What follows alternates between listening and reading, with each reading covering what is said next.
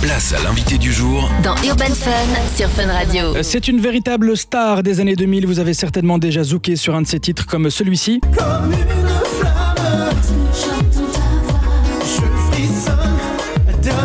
quand je sens. Ou encore ça. Je rentre pas chez toi ce soir, plus reste avec moi ce soir. Reste avec moi car il est tard. Et il sera en concert chez nous à Bruxelles ce 29 décembre. Mon invité est Sly dans Urban Fun. Salut Sly. Salut, Comment tu vas? En pleine forme. Ça fait vraiment plaisir de te rencontrer. Bah écoute, euh, ça me fait plaisir d'être dans les studios donc de Fun Radio et puis d'être euh, de retour en Belgique. Ah Oui, ça fait longtemps que t'es plus venu ici? Ouais, ça fait euh, quelques temps quand même. Tu connais un petit peu ou pas du tout Allez, je peux pas dire que je connais, même si je suis venu euh, plusieurs fois. quoi. ouais. Et ça fait partie de ce truc que je dois corriger, c'est-à-dire qu'il faut que lorsque je mets le pied quelque part, quand même, que je sois, j'y reste un peu plus longtemps pour découvrir, tu sais. Alors je te Voilà. ferai peut-être découvrir à l'occasion. Ah, pourquoi Peut-être pas en décembre. Il y a un concert, Ah on en bah tu parlera vois, voilà, exactement. Alors Sly, tu te passionnes très tôt pour la musique et tu connais ton premier succès en 98-98 avec Ouais. Flamme, mais seulement dans les Caraïbes à l'époque. Mm. Explique-nous un petit peu cette histoire. Bah en fait, c'est euh, bah, c'est l'histoire banale d'un type qui un soir euh, compose un son et qui euh, donc j'étais en autoproduction. Oui. Et donc euh, le son en fait, bah, le circuit c'était lequel? C'était effectivement les radios de la communauté antillaise. Donc c'est par ce biais-là qu'en fait le titre s'est fait connaître et il a eu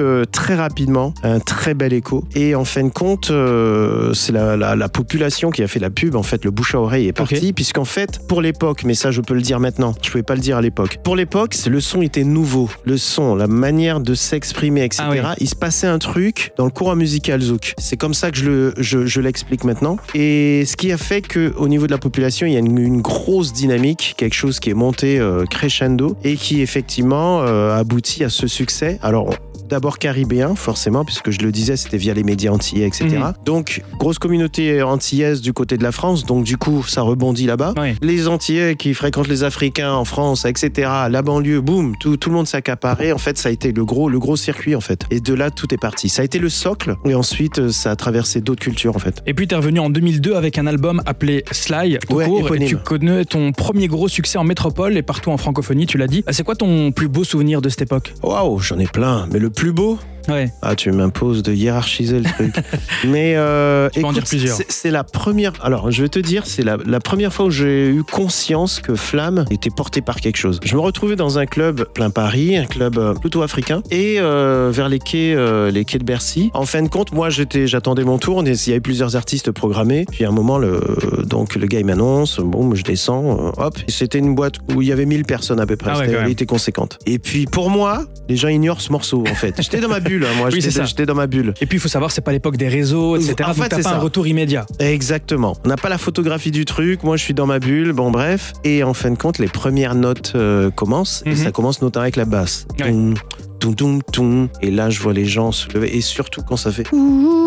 Alors là, c'était parti. Tout le monde s'est levé. Et en fait, c'était du genre Ah, c'est lui qui chante Ah ça oui, en fin ok, de compte. Parce qu'on me connaissait pas. On m'avait pas identifié vraiment Oui, oui, physiquement. Visuellement. etc., etc. Et donc, euh, c'est là que je me suis dit, ah ouais, il se passe un truc, quoi. Voilà, Incroyable. Ça y est, c'était voilà la révélation de ce que portait ce titre, en fait, c'est ça. Mhm. Je dirais ce souvenir-là. Magnifique. Mais Alors, j'en ai plein d'autres. euh, Sly, moi je propose que tu restes avec nous et on va se caler justement cet énorme succès qu'est Flamme sur Fun Radio. Et on reviendra juste après pour parler de ton concert à Bruxelles. Ok. Place à l'invité du jour Dans Urban Fun sur Fun Radio. On est de retour sur Fun Radio avec mon invité Sly. Ça va toujours Sly? Ah oui, oui, complètement. Alors il y a une chose qu'on ne sait pas forcément sur toi, tu as produit pas mal d'artistes durant ta carrière avec ta propre société de production. Oui, voilà, c'était. Alors après, j'ai adoré cette casquette parce que quelque part, ça te met les pieds sur terre. C'est-à-dire que tu, là, tu, tu vois les factures, tu vois. bon, après, je m'étais autoproduit Oui. déjà, hein, donc je oui, savais donc tu ce connaissais déjà, ouais. Mais c'est vrai que voir les choses et voir, euh, du moins essayer de développer un artiste, je trouve ça hyper épanouissant. C'est comme ça que je l'ai vécu. Et ça te fait voir finalement di- différents aspects. Et, et comme quoi, euh, finalement, diriger, orienter un artiste, c'est pas facile. Hmm. Tu dois tenir compte de sa personnalité, de sa vision à lui, qui est peut-être complètement différente de, de la tienne. Et, et en fin de compte, ouais, ça a été, euh, ça a été particulier, mais j'ai beaucoup aimé. Donc effectivement, donc j'ai produit plusieurs artistes avec mon ancien collaborateur, avec des, euh, par contre, des retombées plus ou moins, euh, voilà. Mais ça a été une super, euh, super expérience. Et ce que ça dit, c'est que, euh, alors, quand je dis que ça a été une super expérience, c'est que je me projette là et je me dis que je vais y revenir. Ok. Voilà, c'est que je pense que je vais retourner, euh, voilà, dans le côté accompagnement de nouveaux artistes, etc. Je me suis occupé pendant des années de moi, deux mois, et là, j'ai Mhm. envie de, de- de retrouver un peu ce côté-là. Après une période de pause, tu reviens avec le son Notre Idylle ou plus récemment avec Levé Tobina. Mhm. Alors là, on te retrouve sur un zouk que tu nous as toujours proposé hein, avec euh, quelques nouvelles sonorités. C'est quoi ton regard par rapport au zouk des années 2000 et celui des années euh, 2020, 2023 Alors là-dessus, euh, bah, je dirais que, euh, en fait, ce qui est formidable avec le zouk, c'est qu'il absorbe les sons de son époque. Voilà, c'est une musique un peu euh, métisse. À la base, c'est une musique métisse créée par Kassav. Et Kassav, à l'époque, à leur époque, c'était la funk, etc. Mhm. Donc ça absorbait les sonorités de cette époque. Euh, ils avaient même euh, un moment euh, collaboré avec les, les, les, les cuivres de Earth, Sweet and Fire, etc. Enfin bref. Et au travers des époques, moi, de ce que j'ai constaté, c'est que le zouk a absorbé les sons de l'époque. Et notamment, euh, il y a un artiste guadeloupéen, Jean-Michel Rotin, qui lui a opéré une fusion à un moment avec le R&B. Et en fin de compte, cette fusion a, a- a vraiment euh, bien pris au point que c'est, je crois, l'un des artistes qui m'a le plus influencé. D'accord Mais tout ça pour dire qu'en fin de compte, le kick, ce qu'on appelle le pied, dans voilà, était plus lourd. Les basses sont devenues plus lourdes. Tout ça pour dire que années 90, on a l'apogée du R&B, etc. Ricain, le zouk en absorbe une partie. Euh, ensuite, on a évolué vers un moment, il y a une prédominance dance il y a quelques années, Mhm. etc., etc. Quelques sons, on a pu retrouver quelques sons dans le zouk. En fait, vraiment, c'est une, une- une musique qui, euh, ben, qui absorbe un peu les sons euh, plutôt bien de, de, de, de, de son époque. Donc, c'est une musique qui évolue encore. Donc, par rapport à ce qu'elle était initialement et par rapport à ce que moi j'ai vécu année 2000 et maintenant, ouais, il y a une différence. Il y a une différence, c'est surtout au niveau du son. Euh, Il y a une différence, c'est au niveau des influences mélodiques. On sent que les, les plus jeunes ont eu d'autres influences. Entre temps, il y a eu l'avènement de la pop, etc. Oui, oui. Donc, on sent les influences mélodiquement et dans les sons. Et aujourd'hui, pour toi, tu nommerais qui comme artiste au pluriel qui représente cette musique et culture zouk Hmm, très bonne question. Eh ben, en fait, ceux de mon époque sont toujours là. Mhm. Grosse figure. euh, que ce soit Thierry Cam, que ce soit euh, Mehdi Custos, euh, ils sont là. Et Fanny G est arrivée un petit peu après, mais elle est toujours là. Marvin ég- également. Maintenant, euh, il y a, je dirais, Lorenz. Lorenz est assez récent parce qu'après, les artistes auxquels je pense, c'est plus Chatabouillon, c'est plus, c'est- autre chose. Oui, oui, oui. Voilà, je resterai aux artistes que j'ai cités là. Et un artiste avec lequel ou laquelle t'aimerais collaborer aujourd'hui? Pas forcément que dans le zouk. Hum, Excuse-moi, j'aurais dû également citer Michael et Calypso qui sont des artistes réunionnais qui sont arrivés tout récemment. Voilà. Et avec qui j'aimerais collaborer? Mhm. Parmi les artistes que j'ai Bah, cités la ou, non, la euh, nouvelle génération que tu vois, peu importe le style. hum, Très bonne question. Parce que t'as inspiré pas mal d'artistes d'aujourd'hui qui font soit de la Ouais. pop. euh, Je sais pas, puisque finalement, j'aimerais collaborer avec beaucoup, finalement. Bah, j'ai- Peut-être un peu tous, quoi. Il y a, il y a, il y a Nestlé, il y a. euh, Ouais, non, il y a du monde. hein. Donc, euh, non, je suis ouvert là-dessus. Il n'y a pas une personne Ouais, ouais. spécifique, euh, un artiste spécifique, ouais. au feeling. Au feeling. Est-ce que tu comptes continuer à produire de la musique pour toi-même, peut-être dans un autre style, comme tu l'avais fait en 2011 sur l'album Escale avec le morceau Comment lui dire? C'est beaucoup plus